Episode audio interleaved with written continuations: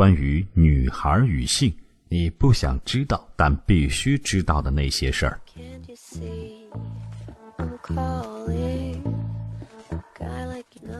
我们生活在这样一个时代，光鲜亮丽的女明星们在镜头前争奇斗艳，绞尽脑汁让自己看起来更迷人一些，再迷人一些。我们生活在一个五十度灰的时代，霸道总裁与玛丽苏之间的 SM 情节成了不少人的性幻想。每天一睁眼，各种广告、社交媒体、娱乐游戏。都是衣着暴露、身材火辣的女性形象，这是大多数人眼中的性感。过去，人们经常把漂亮女人比作花瓶，这话放到现在，其实就是物化女性。今天的年轻女孩们把暴露的自拍、随意的勾搭当成是家常便饭，殊不知，这都是在自我物化。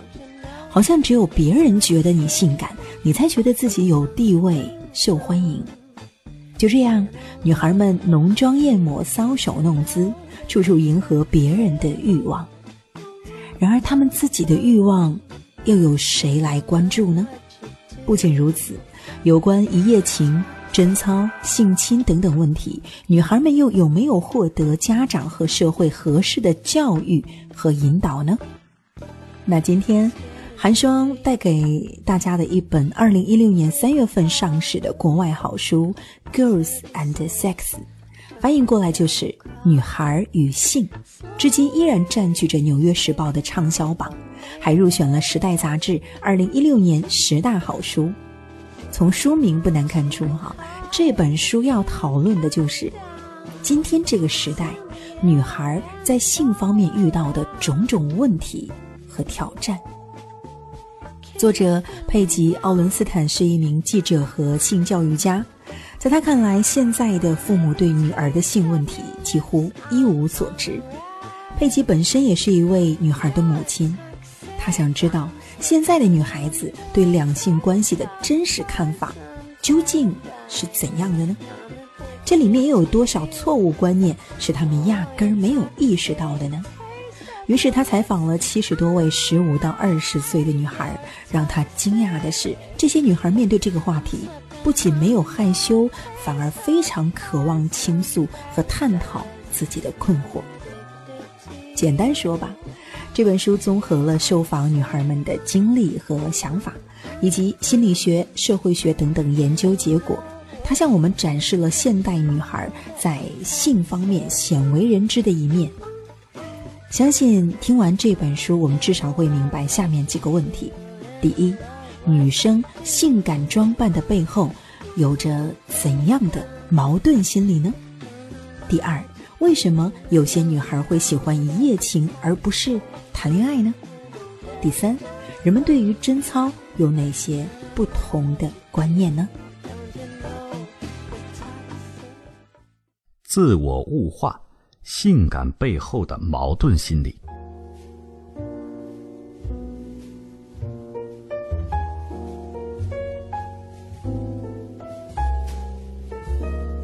在这本书的作者佩吉采访过的女孩子当中，不论教育背景、性格样貌如何，无一例外，她们都在学生时代遭受过不同形式和程度的性骚扰。也许不少青春期的女孩们都有过这样的经历，随身体发育，她们渐渐展露出女性的线条，班上的男同学可能就会趁机起哄，甚至是动手动脚。一个漂亮的女孩告诉佩吉，不管她走到哪里，总会有男生盯着她的胸部和臀部看，朝她吹口哨，甚至肆无忌惮地对她大喊：“嘿，辣妞！”辣妞代表着什么呢？其实辣。也就是 hot 这个词，在英语当中是一个非常暧昧的字眼，它不同于漂亮，也不同于迷人，而是带有一种把女性物化、商品化的意味，可以说是一种简单粗暴的性感。事实上，女孩们把自己打扮的花枝招展的时候，心里的想法往往也很矛盾。一方面，他们觉得自己摆脱了传统与世俗的束缚，可以大胆张扬地展示自己的魅力；另一方面，他们又觉得自己好像是在主动迎合男人的性幻想。那些出挑的女孩，往往更能引起男人的注意，于是女孩们就想，要吸引异性的注意力，就不只要辣，还要成为最火辣的那一个。从人群当中脱颖而出。一个受访的女孩告诉佩吉，她的一个闺蜜为了成为众人瞩目的焦点，甚至愿意在聚会上当众裸体。在女性解放运动的历史当中，反对物化女性是非常重要的一部分。然而，随着社会和经济的发展，年轻女孩在潜移默化当中慢慢接受了这样一种观念。要吸引别人的眼球，最快捷有效的办法就是出卖性感。我们都知道，今天网络时代最流行的现象之一是自拍，结果呢，这也成了不少女孩吸引注意力的手段。她们很清楚，跟普通照片相比，贴出一张性感自拍会收到更多点赞。毕竟，谁都希望被人喜欢、被人夸奖。然而，在不知不觉当中，这成了一种自恋的恶性循环。为了获得更多的点赞，就要发更性感一点的照片，最终别人觉得她有多性感，就成了女孩们自我评价的重要参考。所以说，物化女性的，有时候恰恰是女性自己。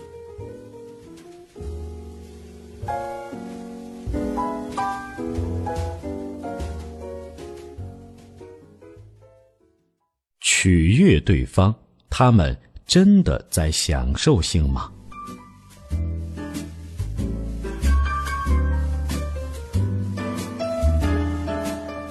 不知道大家有没有注意到一个奇怪的现象？在现代社会，人们谈论性行为的时候，口里说的词汇似乎越来越不带感情。比如，在英语当中，“make love” 这种说法已经老掉牙，年轻人都怎么说呢？什么 hand job, blow job，在汉语当中，job 是什么意思呢？工作，对不对？说白了就是活儿。可是原本充满浪漫感情的亲密行为，怎么就成了各种活儿呢？一个叫萨姆的女孩告诉佩吉，跟男人上床的过程可以分为三步：第一步是接吻，第二步是互相。Hand job，第三步是 blow job，佩吉听得大为吃惊，这也进展的太快了吧？时代变化更快，对于这些年轻的女孩来说，这些活根本不算什么，人人都这么干。没错，在美国。Blow job 已经是年轻人之间司空见惯的事情，就和接吻一样，甚至可能比接吻还要常见。正如约炮已经是稀松平常的事情了。佩吉还跟一个叫做德文的女孩聊过这个话题，她和萨姆一样满不在乎地说：“嗯，这有什么？又不是正儿八经的性爱。”在他们看来，Blow job 就是亲热亲热而已。在不会造成什么后果的情况下，跟对方更进一步，这既不会让自己失去贞操，又不会怀孕，更不会染上性病，多保险！这真的保险吗？虽然在过去三十年，年轻人插入式性交和怀孕的比例确实有所降低，但性病的传播却不减反增。统计数据显示。疱疹和淋病的患者比例提高，而且其中大部分都是女性。不过话说回来，避免性病恐怕并不是女孩们给男性 blow job 的真正原因。有人调查过一群高中女生，她们普遍表示这样做主要是为了取悦男性，她们愿意模仿成人电影当中的技巧。比如制造出逼真的叫床声、假装高潮等等。不仅如此，女孩们也有了一个借口，把没有实际性交的亲热看成小事一桩。有的女孩会说：“我跟这个人亲热过，跟那个人亲热过，以此显得自己很受欢迎。在他们看来，这都不是什么大不了的事儿，因此才会用不带感情的字眼来谈论性行为。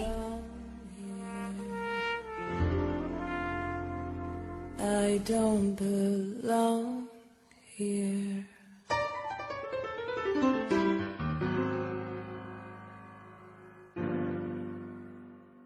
宛如处女，什么是第一次？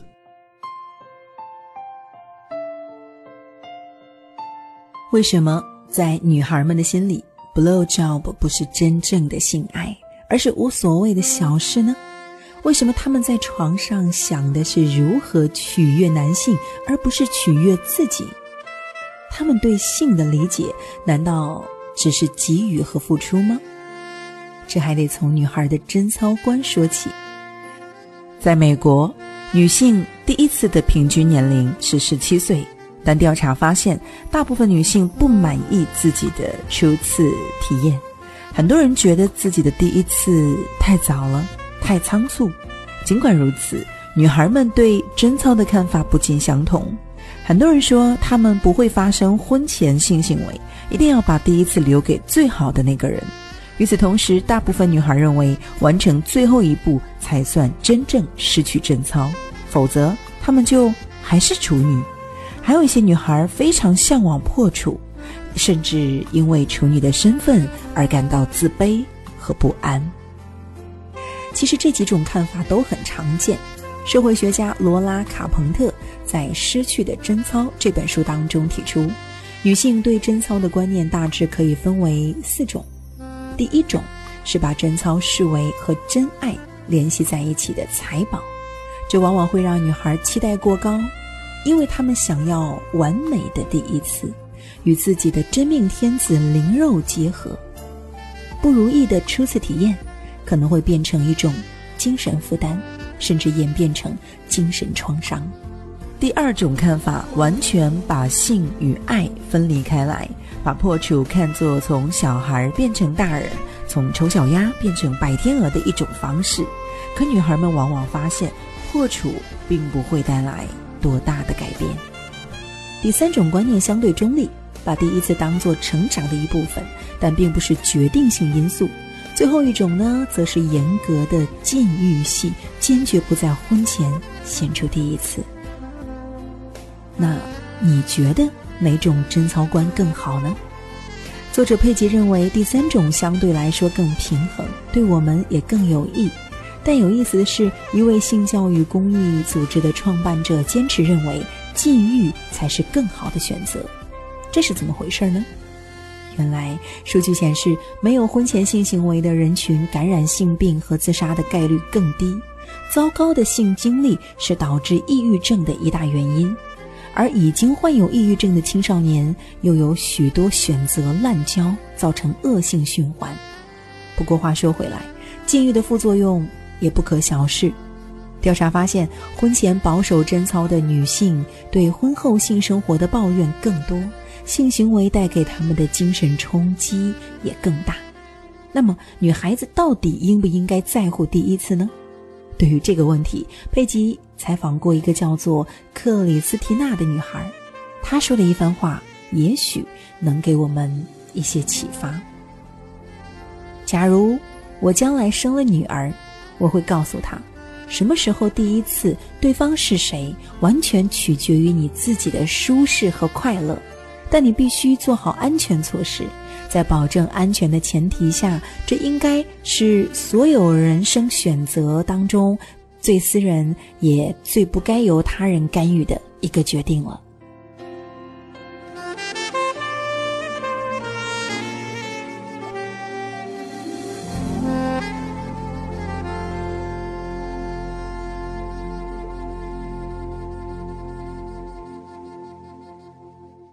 快速满足。勾搭文化带来的困惑，对很多女孩来说，第一次已经不那么重要。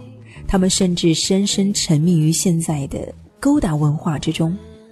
说白了，就是只有性，不谈情。一个叫霍利的女孩向佩吉坦白：“只要能跟我喜欢的男人在一起，哪怕是一夜情，我也觉得特别满足，特别有成就感。”其实跟霍利有类似想法的女孩并不少。年轻女孩的勾搭经历一般是从大学开始的。佩吉曾经访问过一间大学，在那里，勾搭甚至被当作日常社交必不可少的一部分。在那些高年级的老油条看来，大一新生如果不约，他们的校园生活肯定是空虚寂寞了。可能你会问，每天都在上课念书，哪来那么多勾搭的机会呢？答案就是开 party。聚会是美国大学生最常见的娱乐和社交方式，这也渐渐演变成为了勾搭文化的温床。调查发现，大部分大学生都是在聚会上喝得醉醺醺之后，迷迷糊糊的就跟别人发生了关系。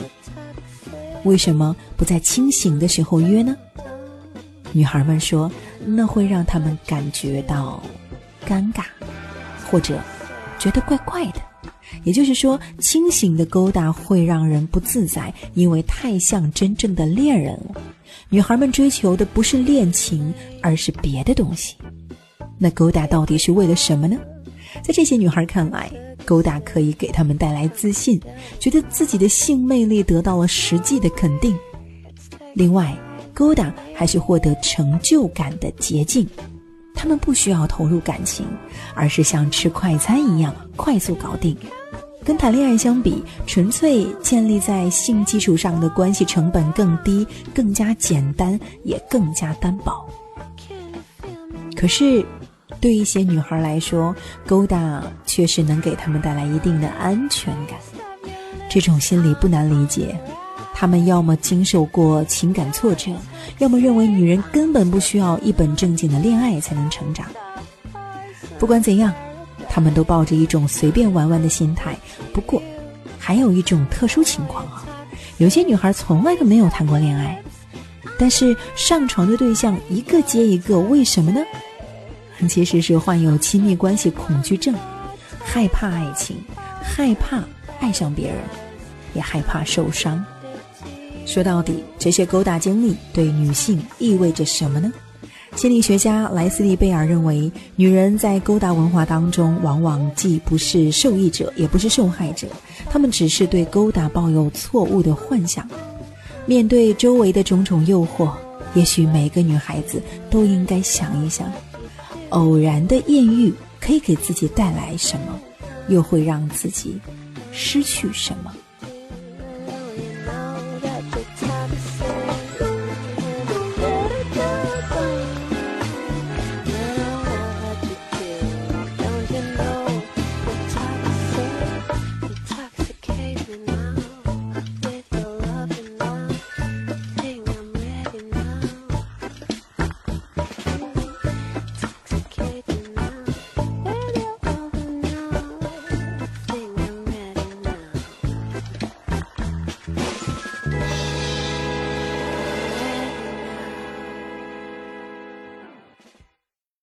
另类取向，不喜欢男人怎么办？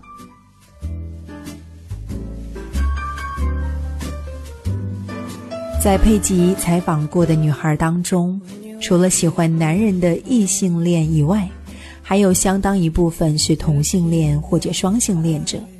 关于性取向，女孩们又遇到过哪些问题和挑战呢？一个叫安贝尔的女孩说。他从懂事起就对男女之事感到困惑，和男人恋爱只会让他不舒服，他反倒喜欢在网上假扮成一个可爱帅气的男生，跟女网友打得火热。因为安贝尔是女生，反倒比一般男人更了解女孩的心思，也更能赢得女网友的爱。后来，安贝尔第一次以女性身份认识了一位女网友。他们迅速坠入爱河，那是他第一次尝到爱情的甜蜜滋味。兜了一个大圈子，安贝尔终于确认自己只喜欢女人。可接下来他要面对的是漫长而艰难的出柜过程。对于同性恋者群体来说，出柜不是一次就完了，他需要持续的勇气和耐心。同性恋女孩也是如此，他们得不厌其烦的跟身边不同的人出柜，但并不是每一个人都能接受这个事实，尤其是家长。安贝尔早就跟母亲说自己是个同性恋，母亲也最终妥协，不再试图让他跟男生交往。可在母亲心里，安贝尔的性取向是一件很不光彩的事情。他不肯接受安贝尔的女朋友，在社交网站上也只会晒出儿子和女朋友的照片。同性婚姻合法化以后，美国同性恋群体出柜的年龄越来越早，父母的支持也因此显得尤为重要。研究发现，对于非异性恋的青少年来说，他们最希望的就是能获得家人更多的包容。毕竟，如果你已经有经济能力，父母因为性取向问题跟你断绝关系，至少你还可以自力更生。但假如一个十五岁的女孩出柜，愤怒的家长也许会把她扫地出门。这不仅会给孩子带来巨大的精神创伤，还可能导致他们无法。正常生存下去。在保守的家庭环境下，非异性恋青少年群体在感觉困惑、迷茫的时候，互联网就成了他们获取信息的重要来源。可是，安贝尔打开搜索引擎，查到的很多所谓指导信息都是毫无科学依据的谬论。有一个测试网站甚至告诉他，他并不是同性恋，而是一个变性人。所以说，非异性恋群体的困境，一方面来自家庭环境，另一方面来自社会教育的缺失。尽管今天的主流社会对非异性恋群体的包容度越来越高，可是要取得完全的开放，消除对这个群体的误解，我们恐怕还有很长的一段路要走。模糊界限，性侵如何发生？从一九九零年开始，美国政府规定，大学必须对所有发生在校园内部和周围的犯罪活动进行记录和报告，还要把犯罪新闻推送到每个学生的邮箱和手机上。在各种校园犯罪活动当中，最常见的不是盗窃，不是抢劫，而是性侵。可是，一些大学碍于形象，往往选择隐瞒或者谎报。有些受害者也因为各种原因选择了沉默。不过，这种情况终于在2011年得到改善。奥巴马政府强制所有大学严格上报周围的犯罪活动，包括任何形式的性侵事件，并且要求大学按照法律规定进行干预。结果，在短短几年之间，大学性侵案的数字就翻了整整一倍。然而，在二零一五年，美国教育部进行了一次全国调查，最终有一百多所大学被检举违规处理性侵案，其中包括哈佛、普林斯顿、斯坦福、芝加哥大学等等一批享誉全球的高等学府。据统计，将近四分之一的美国女大学生遭遇过性侵，其中八成是熟人犯罪，大部分女生是被同学、朋友甚至老师实施性暴力。我们之前说过，美国大学里酒精泛滥的疯狂聚会是勾搭盛行的场所，而恰恰聚会也是性侵最常发生的地方。很多女孩子在酒精的作用下半推半就的失身，男人们根本没有征求过他们的同意，或者干脆趁他们失去正常思考能力的时候实行迷奸。作者佩吉。也有一个即将步入青春期的女儿，她经常思考，在性这个话题上应该给女儿什么样的忠告呢？她不想过度干涉女儿的私生活，不想告诉她不要跟陌生人说话，但是，她希望给女儿下面几点忠告：首先，安全第一；其次，你不需要迎合任何人；第三，酒精。并不能让你变酷，喝醉不能解决你的焦虑，也不能让你真正的学会与人社交。相反，酗酒会让你在身体和精神上都变得更加脆弱，也让那些心怀不轨的男人有机可乘。做父母的无法代替女儿生活，无法控制别人的行为，她的生命中一定会出现难以预料的挫折，经受意外的伤害。佩吉还想让自己的女儿和所有女孩知道，犯错是正常的，可如果被侵犯了，一定不要保持沉默。因为受害者不需要为加害人的行为负责，也不应该因为加害人的行为让自己感到羞耻。在佩吉看来，二十一世纪的青少年仍然缺乏科学的性教育，他们接受的性教育还大都停留在基本的健康常识，知道如何避孕，知道性行为大概是怎么一回事。可是，关于性最重要的事情，女孩们似乎还没有完全明白，那就是性爱应该带来快乐、自尊和自爱，而不是后悔、内疚与羞耻。女孩不该是性爱当中被动的一方，女孩们应该在安全的前提下探索让她们感到舒适和愉悦的性爱。探索性也是一个探索自我的过程，性。和人生的其他事情一样，需要独立主动的思考，自己做出决定，并且为后果负责。好了，今天的这一本《女孩与性》就跟大家分享到这儿。希望书中探讨的问题也能够引发大家更多的思考。我是寒霜，我们下本书再见。